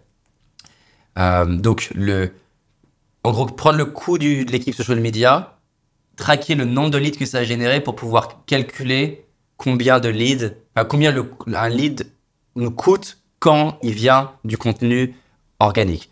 Sachant que c'est imprécis parce que le, le contenu organique, c'est pas simplement intéressant pour le, les leads que ça génère euh, tout de suite. C'est aussi, il y a des gens qui des fois nous disent, j'ai fini par acheter un produit euh, deux ans après te suivre gratuitement, ce qui me va très bien d'ailleurs. Mais donc du coup, tu peux pas traquer ça, mais quand même, ça permet de voir. Euh, et ça, avant, ça m'intéressait pas de le suivre, mais là, je suis dans une situation euh, qui est qui est intéressante, c'est que bah, je vois bien qu'il suffit pas de même recruter des talents pour que ça se traduise de manière corrélée en, en, en revenus, c'est-à-dire que le revenu a monté, comme je te dis, on a passé 10 millions d'euros de chiffre d'affaires, mais le payroll a, monté plus proportionnellement. Et donc, euh, ce qui fait sens en soi, parce que bah, les personnes, ils mettent un certain temps avant d'être euh, en capacité d'apporter leur pleine valeur et ils ont besoin de comprendre l'entreprise, le contexte, les produits, etc. Donc, pareil, il y a un décalage que je comprenais pas avant entre combien, à quel moment j'ai investi et à quel moment j'ai un retour sur investissement, plus le fait que naturellement j'étais mauvais en recrutement euh, et donc j'ai fait plein d'erreurs, payé des mauvais cabinets de recrutement, etc. Donc ça m'a coûté de l'argent. Euh, bref, je pourrais rentrer dans le détail. Donc voilà quelques indicateurs que je suis. Je suis aussi le NPS des équipes, donc la satisfaction des équipes une fois par trimestre. Ça, on doit progresser. On a commencé de suivre le NPS des gens qui ont fait un premier entretien d'embauche. On a, donc euh, INPS, ou euh, je sais comment ils l'appellent. Euh, produit, on suit le completion rate d'une formation, donc la proportion de gens qui vont au bout d'une formation. Et on suit le NPS, donc la satisfaction à différents touchpoints de formation, même si c'est forcément imprécis, tout le monde tout le monde ne répond pas à ces tests et on a encore besoin de, de beaucoup avancer côté produit pour avoir la data dont on a besoin. Donc voilà, à la fois, on n'a jamais été aussi avancé en data que dans l'histoire de Paradox, et en même temps, euh, la partie n'est pas encore gagnée. Super, David. Je vais te poser deux dernières questions.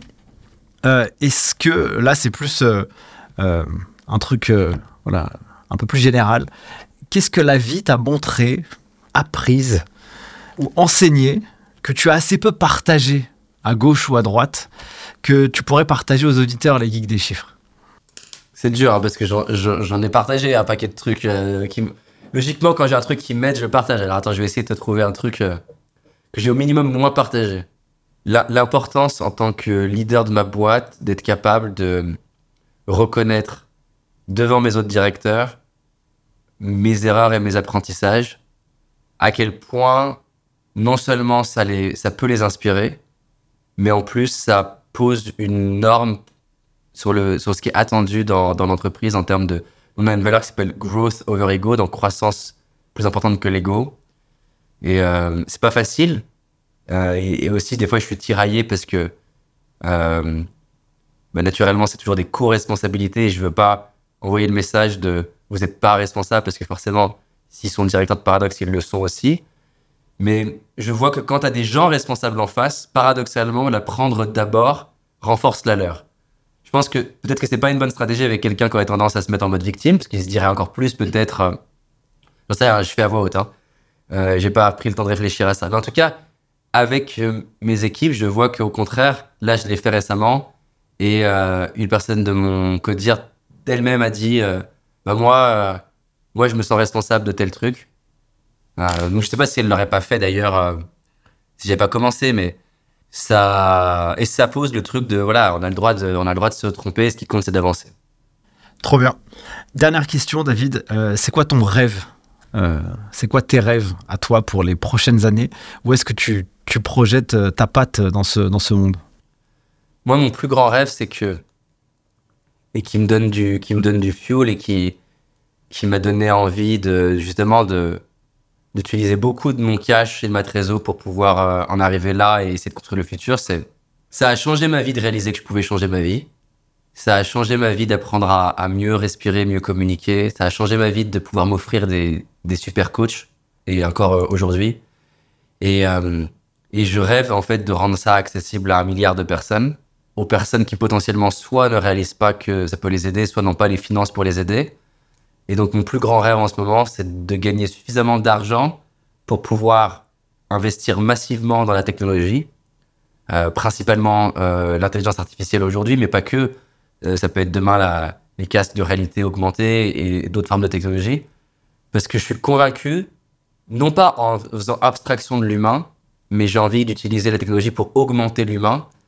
Moi, je rêve, tu vois, que euh, bah, typiquement, qu'un CFO, un expert comptable, qui n'est pas formé au coaching, grâce aux technologies de paradoxe demain, puisse euh, aider ses enfants, son mari, sa femme, son collègue, ses équipes, son CEO, et limite, tu vois, d'être sur euh, Zoom, là, comme là, et euh, de pouvoir activer le plugin Paradox, et elle t'aide à savoir mais justement capter le non-verbal, elle t'aide à poser les bonnes questions, elle t'aide à identifier la force de l'autre, elle t'aide à, elle l'aide à, à avoir plus d'amour pour elle-même, à dépasser le regard des autres, elle l'aide à, aller vers la vie qui l'inspire, à oser aller vers sa singularité, à arrêter de, vouloir être un clone.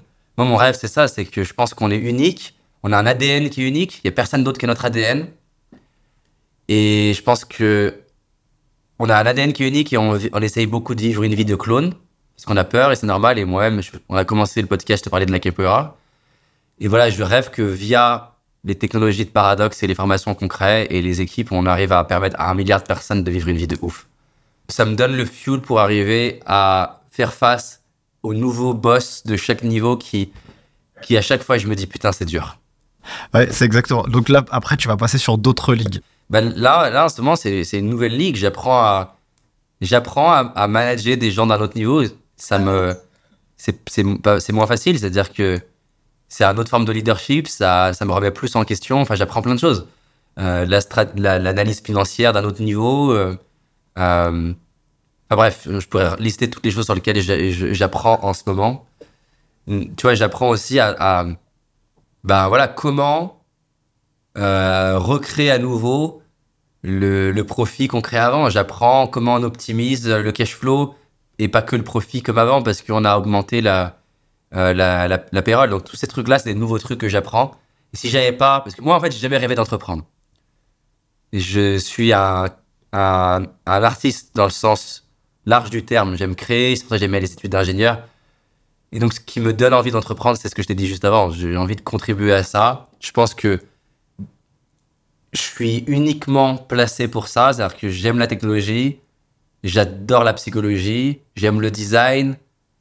Et donc, voilà, je me dis que il y a plein de gens qui adorent la technologie, mais qui aiment pas la psychologie. Il y a plein de gens qui aiment la psychologie, mais ils aiment pas la technologie. Moi, j'ai ce combo. Et donc, j'ai ça à apporter au monde et j'ai envie d'apporter ça. Super, merci beaucoup. En tout cas, euh, David, euh, on arrive à la fin de cet épisode. C'était un grand plaisir euh, pour moi d'échanger avec toi et de recevoir tous ces enseignements. J'espère que aussi nos auditeurs, ils auront kiffé autant que moi j'ai pris un plaisir. Si les gens veulent te retrouver, où est-ce qu'ils peuvent le faire? Ou en tout cas, s'ils veulent retrouver tout ce que Paradox fait, où est-ce qu'ils peuvent le faire de manière la plus simple possible? Yes, bah, si les gens sont intéressés par les interviews business, business impact, les chaînes YouTube, comme peut-être d'ailleurs renommer Paradox Business, c'est top. LinkedIn, je suis moins actif en ce moment, mais, mais quand même, je le suis un petit peu et c'est intéressant. Après, pour les personnes qui sont intéressées par tous les sujets de performance, euh, communication, growth mindset, ma chaîne YouTube perso, David Laroche euh, FR, euh, c'est top. Et là, on est en train d'être maintenant sur le site, mais je sais pas quand ça sortira, mais paradox.io, euh, sur lequel on rassemble toutes les activités de Paradox, comment on accompagne typiquement les managers aux outils de coaching appliqués dans le contexte du management, euh, tous les outils de communication. Donc, ils pourront retrouver la partie à la fois plus, euh, on va dire, carrière et la partie euh, plus perso. Voilà. Et moi aussi, j'espère qu'il y a au moins une personne qui, qui a écouté jusqu'au bout, qui, grâce à ce podcast peut-être et grâce à elle-même, bien sûr, va, va oser prendre la voix sans trace de pas. Et je rêve qu'un jour, il y ait quelqu'un qui écoute ce podcast qui nous envoie une photo d'elle ou une photo de son bilan ou une photo de, euh, de ses bureaux dans un autre pays et qu'on puisse la mettre sur le mur des 100 000 rêves. Et euh, en disant, euh, j'ai écouté, j'ai écouté le podcast avec Nico et j'ai fait mon premier million, mes premiers 10 millions, j'ai réussi à être CFO, j'ai réussi à, à, faire de l'achat, à revendre de boîtes, peu importe ce que c'est, mais moi c'est mon fuel. Donc il y a des gens des fois, ils me disent 4 ans plus tard que ce qu'on a fait a contribué à leur vie, mais n'attendez pas, parce que chaque fois qu'il y a quelqu'un qui qui m'écrit vraiment. Les gens réalisent pas à quel point c'est mon fuel. C'est, ça me donne l'énergie le matin. Donc plus on en reçoit, plus ça motive l'équipe et moi à tout donner. Bah du coup, euh, la to-do là, à réaliser, en tout cas pour les auditeurs qui sont arrivés jusqu'à maintenant, envoyer une photo avec euh, au moins un truc financier, quoi. Un bilan, j'aimerais bien aussi, tu vois. Ça sera cool. Ouais, super. Merci en tout cas David pour ton temps. Euh, merci pour toute la valeur apportée. Allez, salut à tous et à bientôt pour un prochain épisode. Ciao Merci d'avoir suivi cet épisode jusqu'à maintenant. Si vous êtes arrivé ici, n'hésitez pas à mettre un gros 5 étoiles pour soutenir le taf. Et si vous souhaitez aller encore plus loin avec les geeks des chiffres, deux manières de le faire. La plateforme en ligne lesgeeksdeschiffres.com où vous pouvez préparer le DCG et le DSCG à distance ou si vous êtes étudiant en DCG ou aspirant à le devenir, vous avez un guide qui a été écrit aux éditions Duno qui vous montre la marche la plus rapide pour valider votre diplôme et avoir un mindset, un état d'esprit d'apprentissage extrêmement vertueux. Et si vous êtes un cabinet, eh bien n'hésitez pas à l'offrir à vos collaborateurs juniors pour les aider à valider leur diplôme et les encourager dans cette démarche. Sur ce, merci à vous et à la semaine prochaine.